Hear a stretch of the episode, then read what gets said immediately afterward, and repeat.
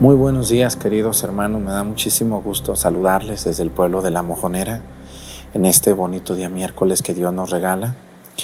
Fíjense que hoy la iglesia pues es un día ordinario, pero antes de 1963, o sea, antes del Concilio Vaticano II, la iglesia celebraba la fiesta de la exaltación de la Santa Cruz. Padre, pero yo sabía que se celebra la fiesta el 3 de mayo. Bueno, sí, de hecho oficialmente el 3 de mayo es el Día de la Santa Cruz, pero antiguamente había la fiesta y en muchos lugares del mundo hoy se celebra la Santa Cruz. En México, por ser un, caso especial, el 3 de mayo es la fiesta, pero en muchos lugares del mundo el 14 de septiembre es el día de la fiesta. En estos pueblos donde yo estoy, la gente eh, habla el náhuatl todavía y para ellos esta fiesta es muy importante. Ellos llaman Shilo Cruz, con X. ¿Qué quiere decir qué? Shilo, el gilote. Ustedes ven la mazorca. ¿Dónde están los elotes que iban a coser? Ya se los llevaste a coser, perdónenme. Bueno, entonces el elote, ustedes saben, cuando, cuando, va, cuando están haciendo arroja unos como unos cabellitos y, esos cabellitos eh, le llaman el gilote gilote, que quiere decir como el elotito tierno. Entonces, la gente aquí le llama Cruz a la Santa Cruz. Es como decir el árbol, el fruto que Dios nos da. Entonces, estos pueblos le tienen mucha, mucha devoción a la Santa Cruz. De hecho, ellos también bajan las cruces de los cerros. Todos los cerros ponen una cruz y la bajan. Entonces, la bajan ahorita para la misa y después de la misa la suben otra vez con mucha devoción, rezando y cantando. Entonces nosotros estamos en el pueblo de La Mojonera, pero bien pudiera celebrar esta misa en cualquiera de los pueblos y eso pasa en todos mis pueblos. Yo, por cierto, hoy tengo muchas misas, estoy muy ocupado. Entonces, pues bueno, les invito a que nos acompañen en esta fiesta de la Santa Cruz. Bienvenidos. Vean las cruces, todas las que tenemos.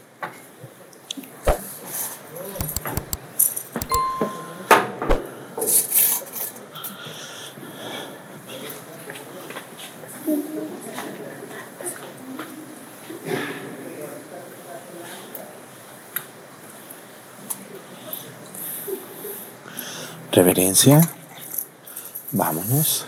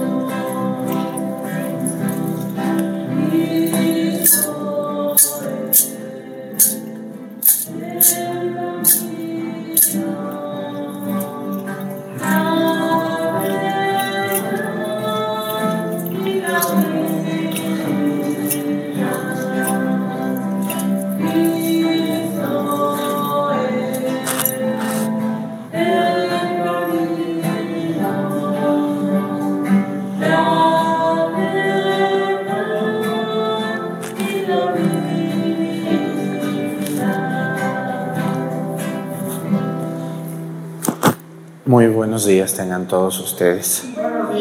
Miren qué bueno que está lloviendo, ¿verdad que sí? ¿Ya tienen elotes o todavía no? Y con esta agua los que faltaban van a salir. Pues vamos a darle muchas gracias a Dios por este día de lluvia que el Señor nos regala. La lluvia siempre será bienvenida, siempre. El agua que Dios nos da eh, hace mucho bien, mucho bien. Algunas cosas las hace mal, pero casi todo es bueno. Le damos gracias a Dios. Quiero, quiero que sigamos pidiendo hoy por los estados del norte de México, por Tamaulipas, Nuevo León, Coahuila, Chihuahua, Sonora, la Baja California, Durango, San Luis Potosí, Zacatecas, que son los estados que más sufren por el agua. Vamos a pedir mucho hoy por todos ellos, me lo han pedido mucho y miren, gracias a Dios están llenando sus presas. Entonces, pues yo les pido a las personas que nos ven en esos estados que no dejen de confiar en la providencia de Dios y que Dios no los va a dejar sin agua. Quiero pedir por esos estados y por todos los que allí viven, que ojalá se llenen sus presas. Y los que estamos en el centro y sur de México, pues si Dios es muy bueno con nosotros, miren cómo nos manda agua. Entonces le damos gracias a Dios por el agua que nos da y le pedimos por nuestros hermanos del norte. Que Dios los bendiga y los ayude. Quiero pedir hoy también por un país donde sabemos que nos ven muchos, Panamá, ese país de Centroamérica que está como en medio de todo el continente americano. Que Dios bendiga a la gente de Panamá que nos ve. Muchísimas gracias a todos los que en ese país pequeño, pero muy importante, donde se parte el continente por el canal, le pedimos a Dios por las personas que allí viven. Hoy vamos a pedir por el cumpleaños de Anaí Corina Tecuapa, Amiltempa. ¿Dónde está esa niña? ¿Dónde está esa muchachona? ¿Dónde está esa niña? Bueno, pues aquí tengo esa misa, vamos a pedir por ella que cumple años el día de hoy. Le damos gracias a Dios eh, y vamos a pedir también hoy por una diócesis donde sabemos que nos ven. Déjenme les digo hoy cuál nos toca. Eh, hoy vamos a pedir y les pido que estén atentos porque Todas las diócesis las vamos mencionando, nomás que algunos dicen, ¿cuándo va a pedir por nosotros? Pues nomás no dejes de ver la misa todos los días y verás que va a aparecer. Hoy vamos a pedir por la diócesis de Torreón, allá en Coahuila, que Dios bendiga a la gente, a los municipios que pertenecen a la diócesis de Torreón, por su obispo, don Luis Martín Barraza Beltrán, por los sacerdotes, las consagradas y sobre todo por los laicos, las familias que allí viven y que nos ven. Que Dios bendiga a todas las personas de la laguna, allí está la laguna de Torreón, así se llamaba todo eso, pues que Dios bendiga a la gente que allí nos ve.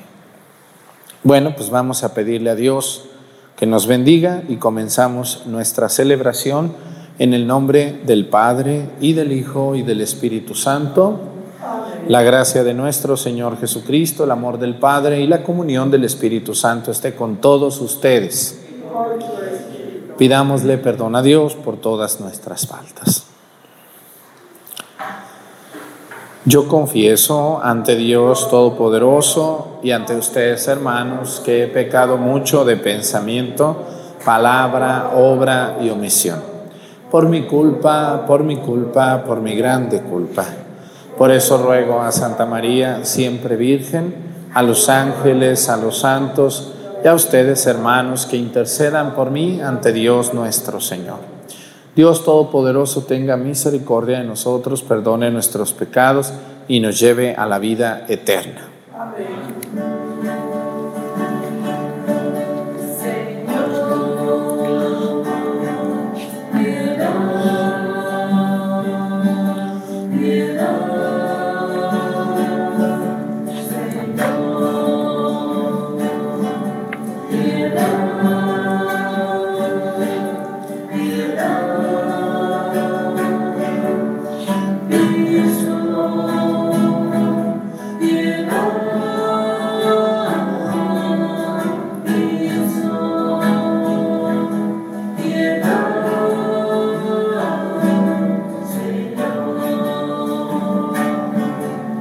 Oremos.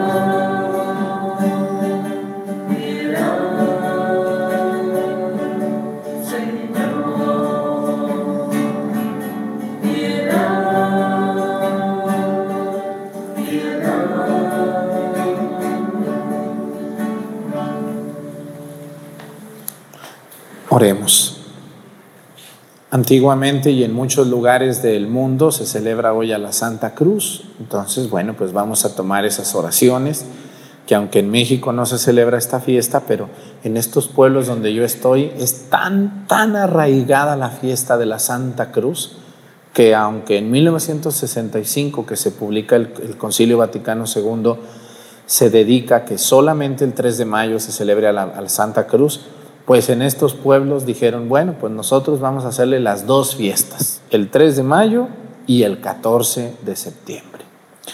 El 14 de septiembre antiguamente se llamaba la fiesta de la exaltación de la Santa Cruz. ¿Qué quiere decir eso? Pues es cuando Santa Elena de la Cruz, así llamada, se encuentra la cruz de Cristo en Jerusalén. Un 14 de septiembre del siglo segundo apenas es cuando es encontrada la Santa Cruz. Por eso esta fiesta se celebraba el 14 de septiembre y aquí la seguimos celebrando. Entonces, discúlpenme si algunos dicen, ¿por qué la Santa Cruz en septiembre? Si yo sabía que era el 3 de mayo. Es que antes la fiesta eran las dos fiestas, pero en México, por los albañiles y todo eso, se puso el 3 de mayo, pero es realmente la fiesta antigua, original, oficial, era el 14 de septiembre. Oremos, Señor Dios, que quisiste que tu unigénito sufriera la cruz para salvar al género humano, concédenos que quienes conocimos su, misterio en la tierra, merezcamos alcanzar en el cielo el premio de su redención. Por nuestro Señor Jesucristo, tu Hijo, que siendo Dios vive y reina, en la unidad del Espíritu Santo y es Dios por los siglos de los siglos. Siéntense, por favor.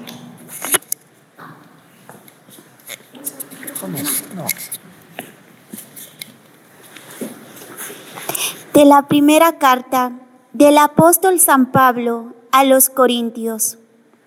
Hermanos, aspiren a los dones de Dios más excelentes.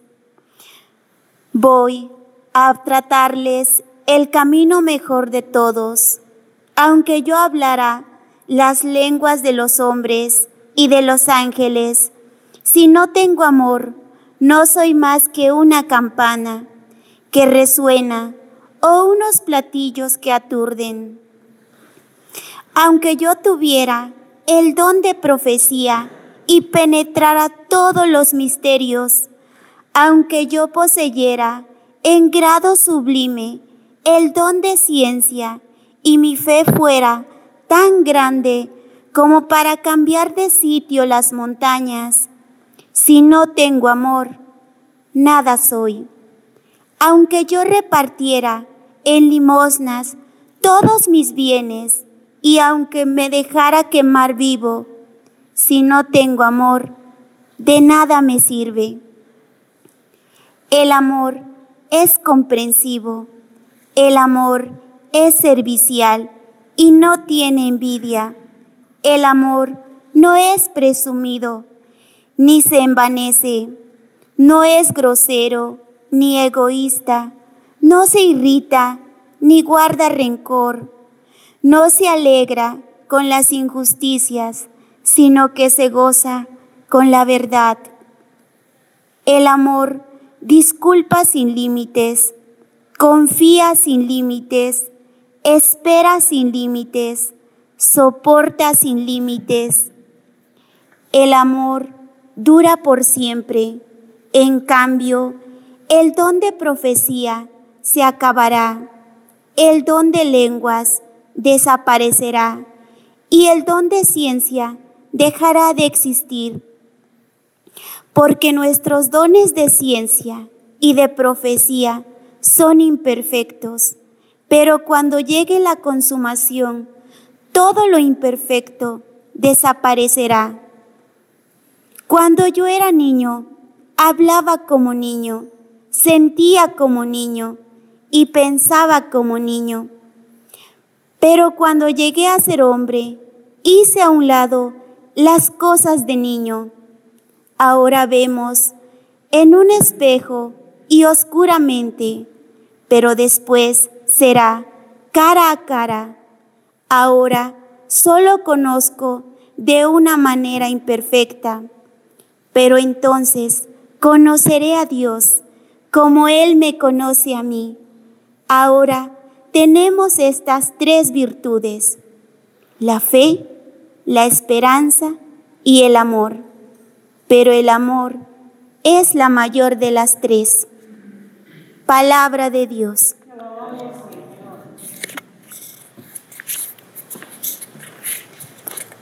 Dichoso el pueblo escogido por Dios.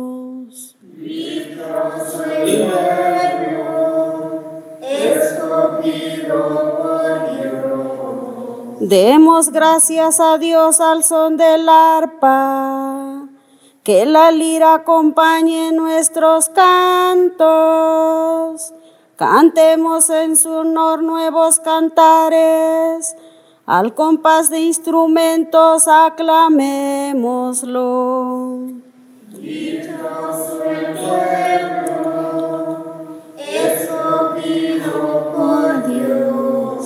Sincera es la palabra del Señor y todas sus acciones son leales.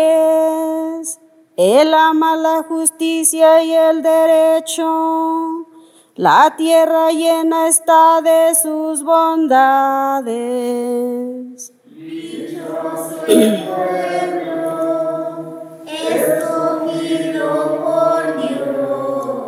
Feliz la nación cuyo Dios es el Señor.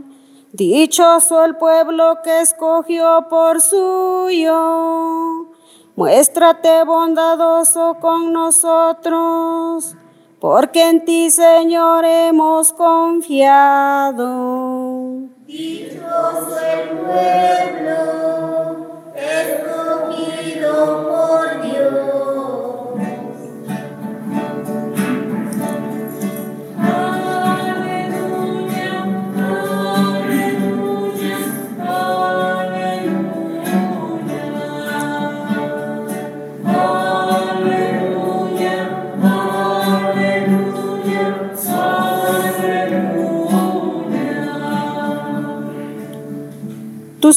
Señor, son espíritu y vida. Tú tienes palabras de vida eterna.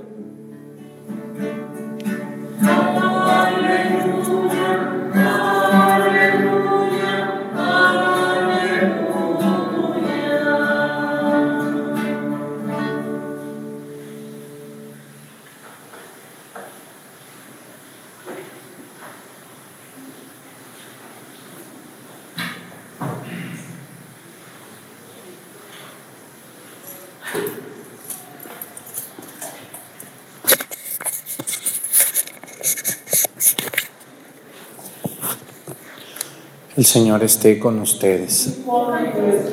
Lectura del Santo Evangelio según San Lucas.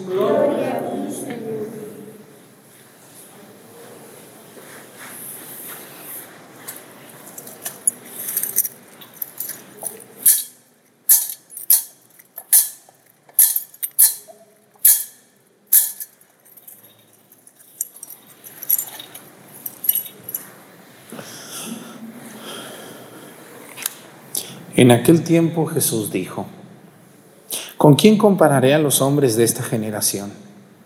¿A quién se parecen? ¿Se parecen a esos niños que se sientan a jugar en la plaza y se gritan los unos a los otros? Tocamos la flauta y no han bailado. Cantamos canciones tristes y no han llorado.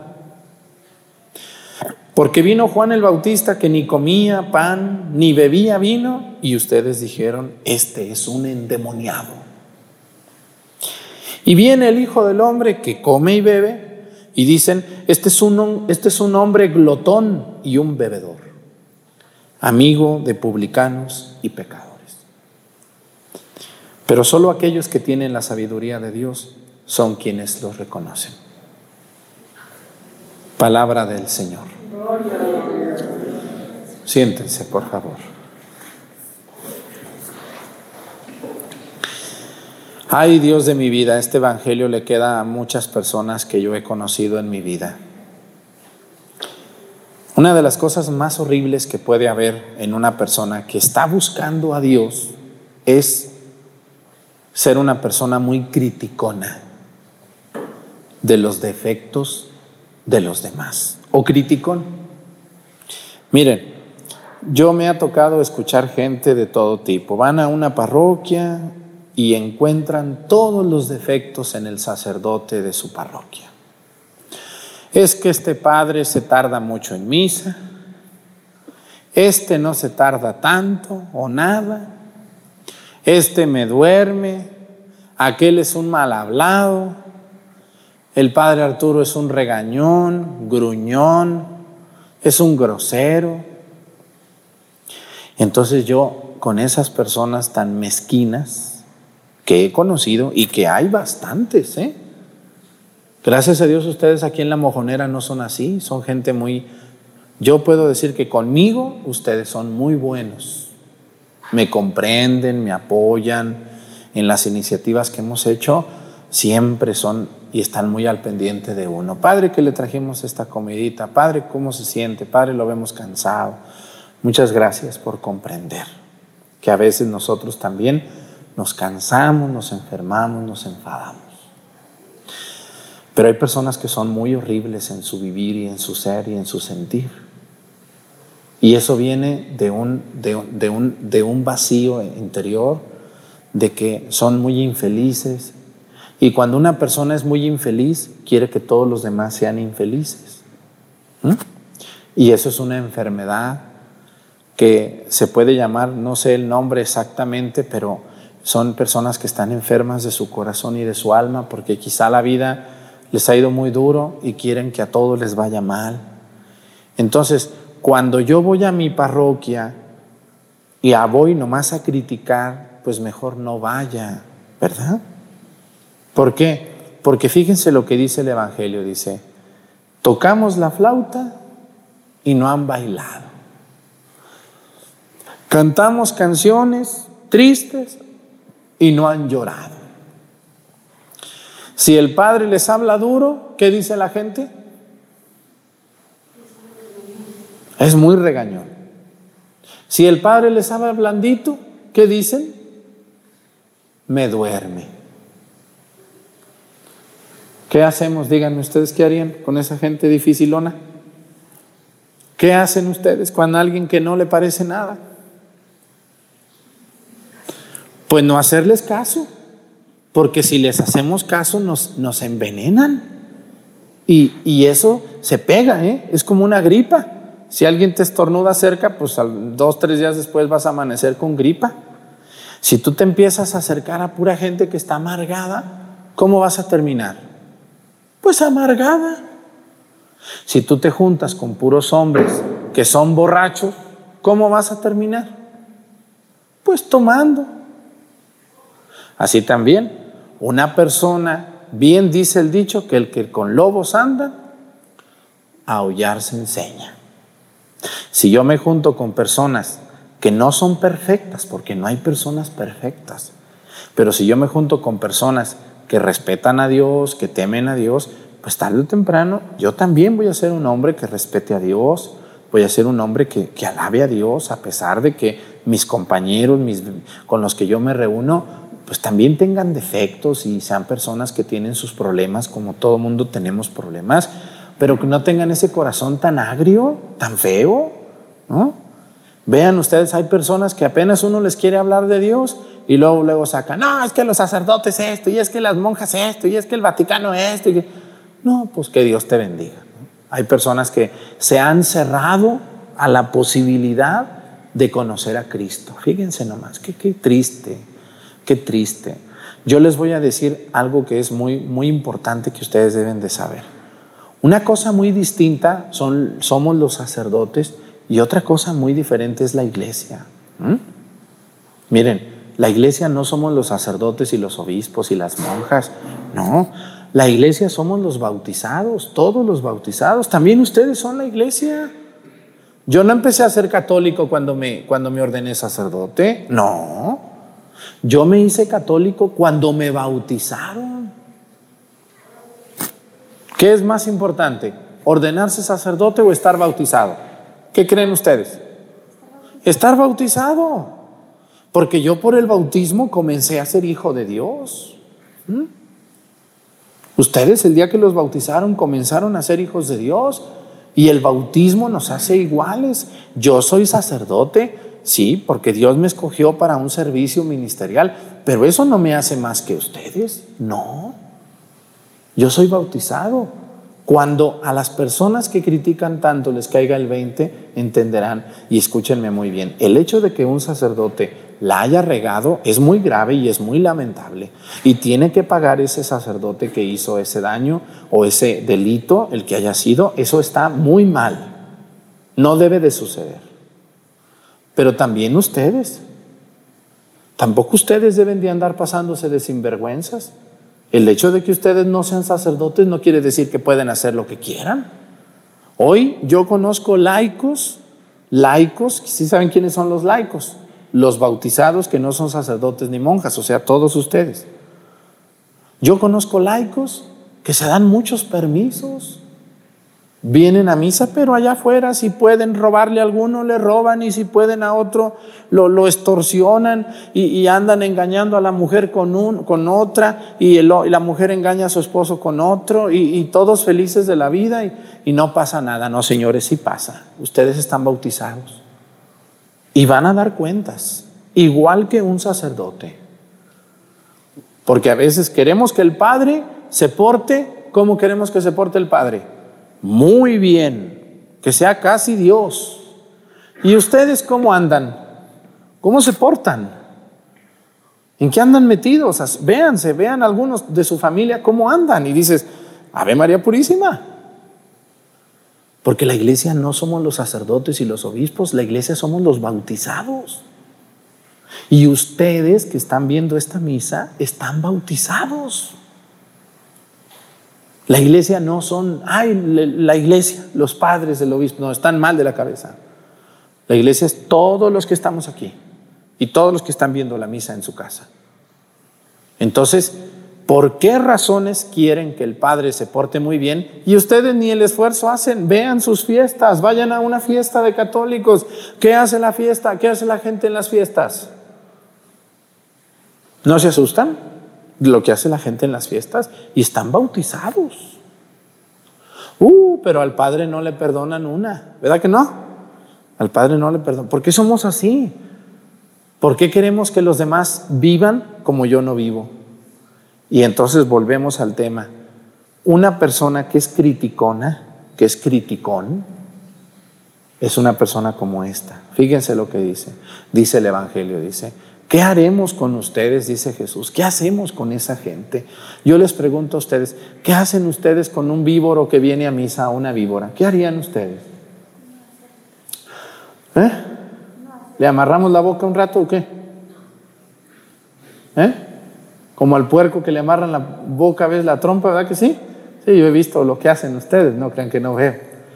Bueno, a lo que yo quiero llegar es, es a lo siguiente, miren, es muy triste porque Fíjense lo que dice el Evangelio. Dice,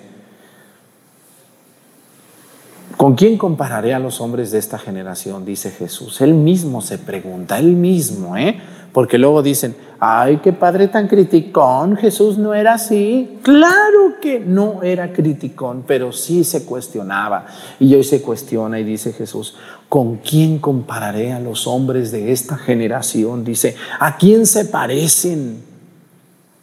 Se parecen a esos niños, dice, que se sientan a jugar, tocamos y no bailaron, cantamos y no lloraron. Y luego dice, porque vino Juan el Bautista, fíjense, vino Juan el Bautista que ni comía ni bebía. Acuérdense que vivía en el desierto y dice el Evangelio que se alimentaba de miel y de chapulines, ¿no?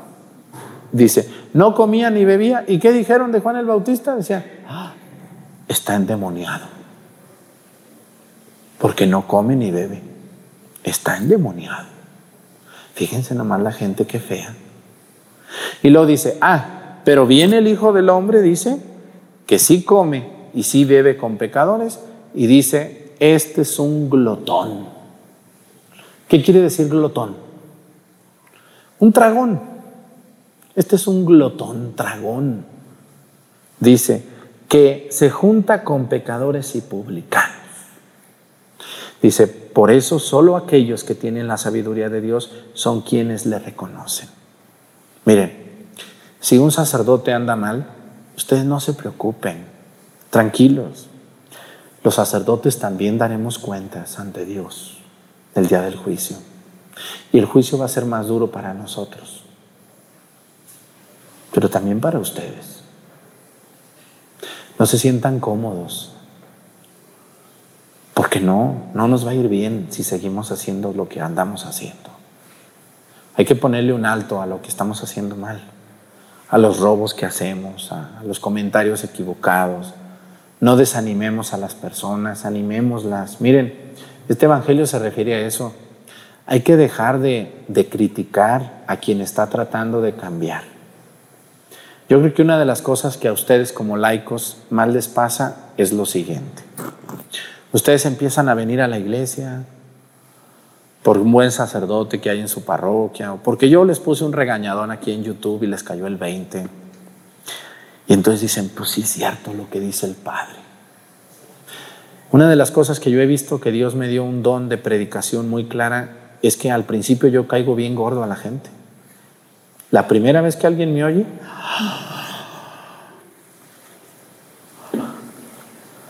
pero luego al día siguiente dicen, a ver, vamos a oír ahora el Padre qué dice. Y ya después Dios empieza a moldear ese barro duro que eras tú, un barro duro, tieso. Dios empieza a ablandar ese barro duro. Y empieza a hacer algo bueno contigo. Y te empieza a caer el 20 lentamente, muy lentamente. ¿eh? Esto no pasa de un día para otro. Este es un proceso lento, lento, lento. El barro se empieza a hacer blandito. Y las manos de Dios están, están obrando en ti. Y entonces Dios empieza a hacer un jarrito muy bonito contigo, o un cantarito, platito. Y te empieza a caer el 20 que algunas cosas que andas haciendo no son correctas. Y empiezas a acercarte a Dios, empiezas a acercarte a misa, empiezas a leer, empiezas a ver mis lecciones bíblicas que tengo aquí o mis cafés católicos y empiezas a sentirte mejor. Tu conciencia empieza a bajar, ya no te sientes tan mal, empiezas a buscar a Cristo. Pero ¿qué pasa con los demás que te conocen? ¿Qué pasa? ¿Qué les dicen los demás? ¿No los critican? ¿Y eso desanima? ¿O no desanima eso? Sí desanima, exactamente. Una persona criticona, miren, casi siempre el que critica es envidioso. La crítica y la envidia son dos hermanas muy amigas. Casi siempre el que critica lleva a su hermana envidia de la mano, las dos hermanas. O hermanos, criticón y envidioso. Ahí van los dos hermanitos agarrados de la mano. El criticón, el que te critica a ti o a mí, casi siempre te tiene envidia. Porque te ve más tranquilo, porque te ve diferente, porque te ve más contento. Te empieza a ver que ya no, ya no vas a esos lugares donde antes te veía siempre. Oye, ¿por qué ya no has ido? No, ya estoy, estoy tratando de cambiar. Ah, qué mentiras, tú siempre vas a ser el mismo, que, que sabe cuánto. Dime que no te conociera y que así. Entonces el criticón casi siempre te tiene envidia porque te ve contento. Entonces, hermanos, yo les quiero decir que, fíjense lo que dijeron de Juan el Bautista, que estaba endemoniado porque no comía ni bebía. Y de Jesús, porque comía y bebía, le decían que era un dragón, que era un glotón. O sea, para terminar esta homilía, ¿qué hacemos con los que nos critican? Les echamos la bendición para que esa lengua se les pegue al paladar, porque no les vamos a hacer caso no les vamos a hacer caso. Entiéndanlo muy bien. Ustedes, los que están buscando a Cristo y que Dios los está moldeando a ustedes lentamente, ese barro, tú eres un, una, una bola de barro que Dios está ablandando. ¿Eh? No permitas que llegue alguien y destruya eso. ¿Ustedes creen que si yo estuviera en YouTube por lo que dicen de mí, creen que yo estuviera aquí? No, ya no estuviera, pero no estoy aquí por esa gente. Estoy aquí porque Dios me ha iluminado, porque Dios me ha fortalecido y porque yo sé que evangelizar es un deber. Es un deber y es una obligación mía. Es mi trabajo. Es mi trabajo y lo tengo que hacer con gusto. Y más de alguna piedra de barro que está ahí muy tiesa, se va a empezar a ablandar. Hermanos, las críticas son muy duras y los comentarios negativos nos desaniman. Hay gente muy mezquina en este mundo que está enferma de su corazoncito y que están tristes. Pero pues nosotros a veces no tenemos la culpa de esa tristeza en esas personas. No tenemos que permitir que nos afecten. Que Dios bendiga a todos los criticones y criticonas. Que casi no hay, o sí hay mucha gente que critica. Casi no hay. Todos los veo muy santos a ustedes, con su lengua muy cerrada siempre. Muy cerradita la boca. No, sí hay, yo sé que hay muchos. Pero bueno, hay que, hay que seguir adelante, hay que seguir. Ustedes no se den por vencidos.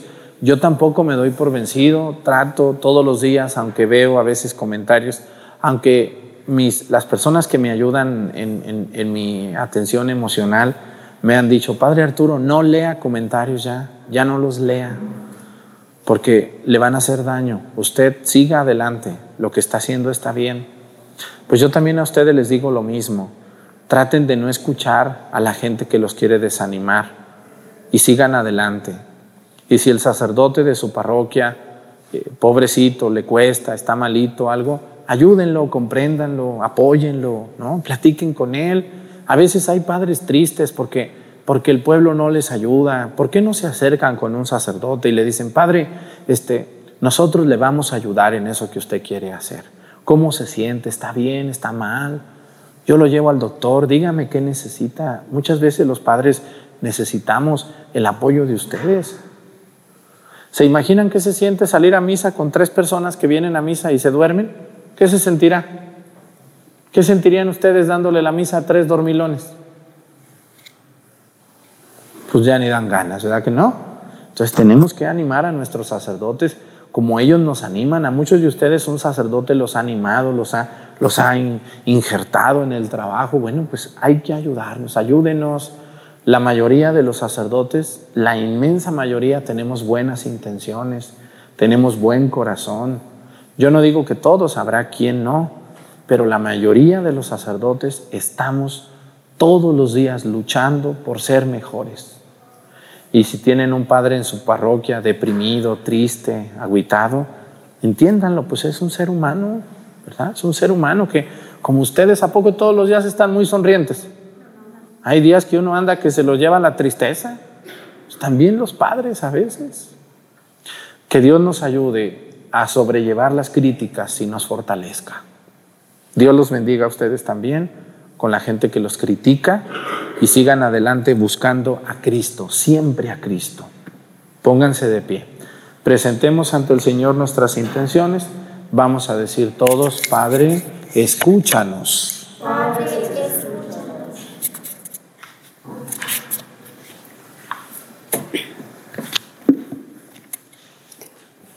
Por todos los ministros de la Santa Iglesia, por los misioneros, que anuncian el Evangelio en territorios golpeados por la violencia y el pecado. Para que Dios sea siempre su fortaleza, roguemos al Señor. Por los gobernantes de nuestra, de nuestra patria, para que trabajen por el bienestar de todo el pueblo y por conversión de quienes hacen mal uso del poder que les ha sido confiado, roguemos al Señor. Por los enfermos, por quienes viven en exilio, por quienes no tienen un empleo, así como por nosotros, para que en la medida de lo posible nos empeñemos en ayudar a estos hermanos nuestros, roguemos al Señor. Por nuestra comunidad parroquial, por sus necesidades, por todas las buenas iniciativas y proyectos en favor de quienes no conocen a Cristo, para que nos sumemos al anuncio del Evangelio. Desde nuestra cotidianidad, roguemos al Señor.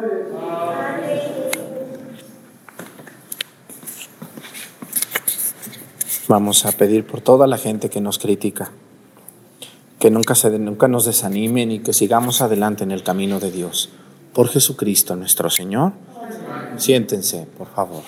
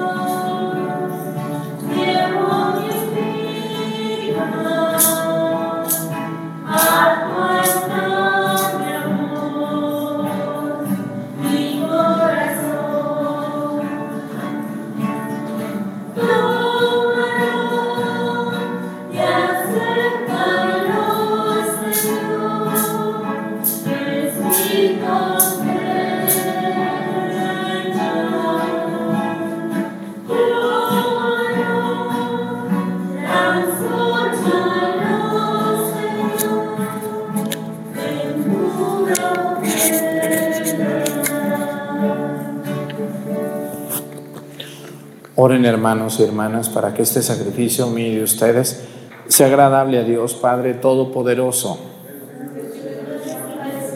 Este sacrificio para alabanza y gloria de su nombre, para nuestro bien y el de toda su santa iglesia. Te rogamos, Señor, que este sacrificio que en el altar de la cruz borró el pecado del mundo entero, nos purifique de todas nuestras ofensas por Jesucristo nuestro Señor. El Señor esté con ustedes levantemos el corazón. Demos gracias al Señor nuestro Dios. En verdad es justo y necesario, es nuestro deber y salvación, darte gracias siempre y en todo lugar, Señor Padre Santo, Dios Todopoderoso y Eterno, porque has puesto la salvación del género humano en el árbol de la cruz, para que de donde tuvo el origen la muerte, de allí resurgiera la vida, y el que en un árbol venció, fuera en un árbol vencido. Por Cristo, Señor nuestro, por Él celebran tu majestad los ángeles, te adoran las dominaciones, se estremecen las potestades. Te celebran unidos en la alegría los cielos, las virtudes celestiales y los bienaventurados serafines. Permítenos asociarnos a sus voces, cantando humildemente tu alabanza.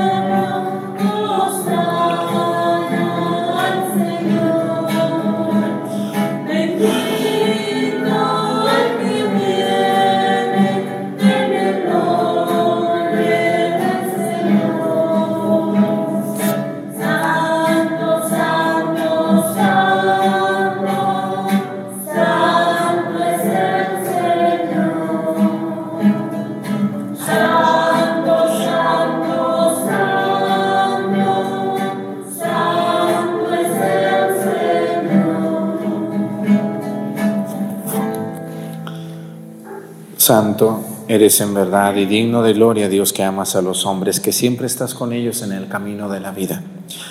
Bendito es en verdad tu Hijo que está presente en medio de nosotros, cuando somos congregados por su amor y como hizo en otro tiempo con sus discípulos, nos explica las escrituras y parte para nosotros el pan. Por eso te rogamos, Padre misericordioso, que envíes tu Espíritu Santo para que santifique estos dones del pan y del vino, de manera que se conviertan para nosotros en el cuerpo y la sangre de Jesucristo nuestro Señor, el cual, en la víspera de su pasión en la noche de la última cena, tomó pan, te bendijo, lo partió y lo dio a sus discípulos diciendo, tomen y coman todos de él, porque esto es mi cuerpo que será entregado por ustedes.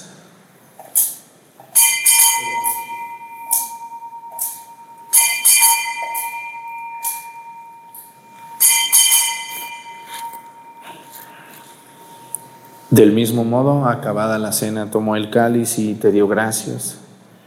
Y lo pasó a sus discípulos diciendo, tomen y beban todos de él, porque este es el cáliz de mi sangre.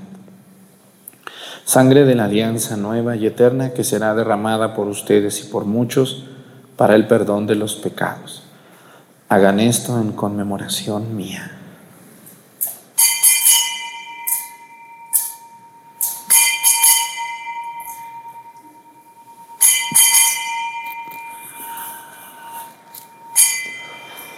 Este es el sacramento de nuestra fe.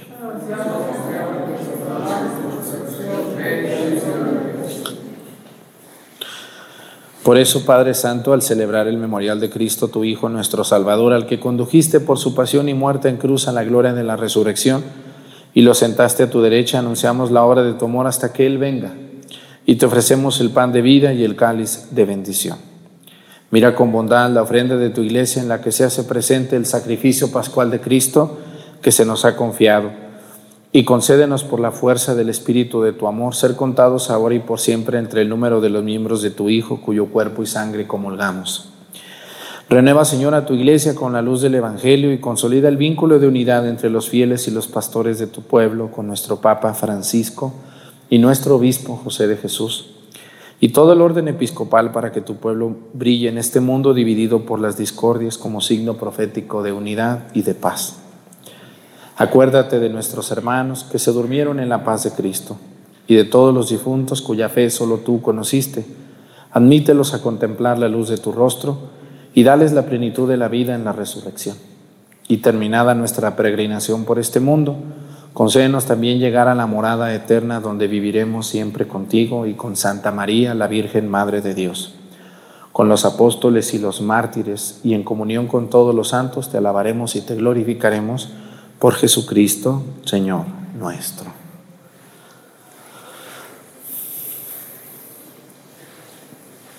Por Cristo, con Él y en Él, a ti Dios Padre Omnipotente, en la unidad del Espíritu Santo todo honor y toda gloria por los siglos de los siglos. Fieles a la recomendación del Salvador y siguiendo su divina enseñanza, nos atrevemos a decir, Padre nuestro que estás en el cielo, santificado sea tu nombre, venga a nosotros tu reino, hágase Señor tu voluntad en la tierra como en el cielo. Danos hoy nuestro pan de cada día Perdona nuestras ofensas, como también nosotros perdonamos a los que nos ofenden. No nos dejes caer en la tentación y líbranos del mal.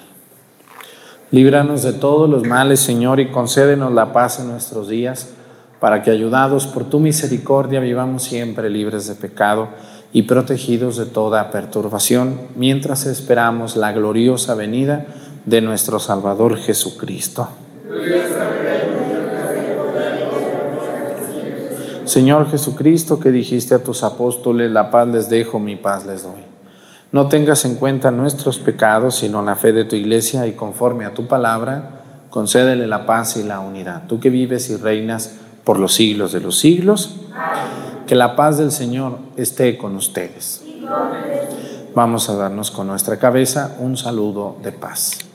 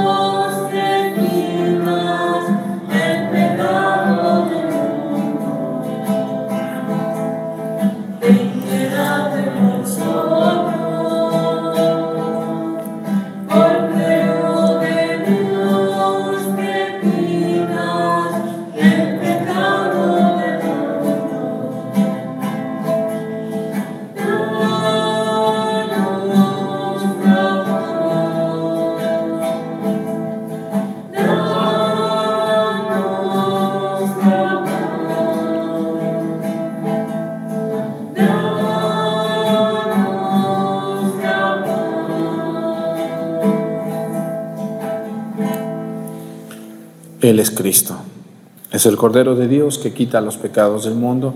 Dichosos los invitados a la cena del Señor. Me caso, pero una palabra tuya bastará para sanarme.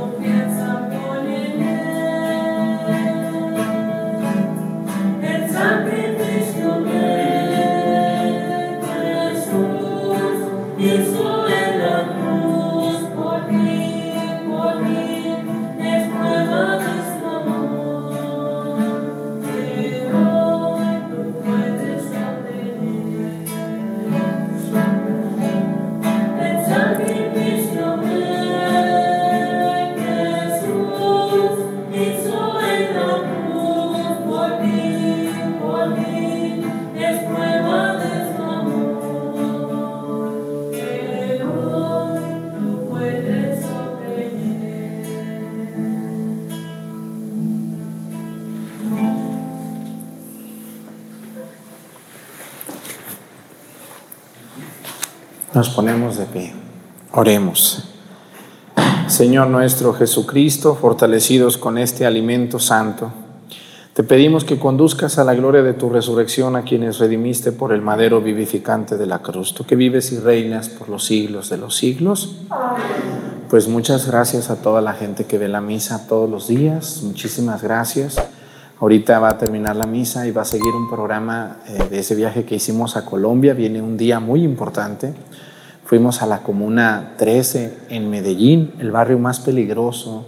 Nos llevaron a un barrio muy, muy peligroso, que es cultural. Ahora es toda una, todo es una obra de arte ahí, con tantos murales que hay. Entonces los invitamos a que se queden a ver ese reportaje y también fuimos al Parque Botero. Fuimos a ver todas esas esculturas de gente gorda, ¿verdad? Que hacía Botero. Entonces, para que se queden a ver ahorita terminando la misa, vamos a tener ese especial de Colombia. Eh, nos faltan dos días, este, eh, este del día de hoy y el próximo miércoles vamos a tener, me subí ahí un helicóptero que unas personas me invitaron en Colombia, entonces para que disfruten mucho los videos los miércoles, siempre tenemos estreno, ya sea el café católico, ya sea un viaje, ya sea una lección bíblica, un tema especial, etc. Entonces, y los lunes son los reestrenos. Los lunes, por ejemplo, van a salir, cuando hagamos un viaje, allí va a salir los lunes el anuncio, siempre serán los lunes. Por eso eh, hay que ver los lunes la misa también, porque puede salir un viajecito pronto para irnos a pasear. Solo por ese medio se puede localizar para un viaje. Allí va a salir un número, allí llaman y todo. Entonces estén al pendiente. Y también, eh, pues los lunes un reestreno de algún otro tema que ya se puso, pero que tiene mucho que no sale, pues lo volvemos a poner para todos ustedes. Bueno, pues el Señor esté con ustedes y la bendición de Dios Padre, Hijo y Espíritu Santo descienda sobre ustedes y permanezca para siempre. Bueno, los que están viendo la misa en María Visión, váyanse a YouTube para que puedan seguir viendo este programa especial. Que tengan un buen día.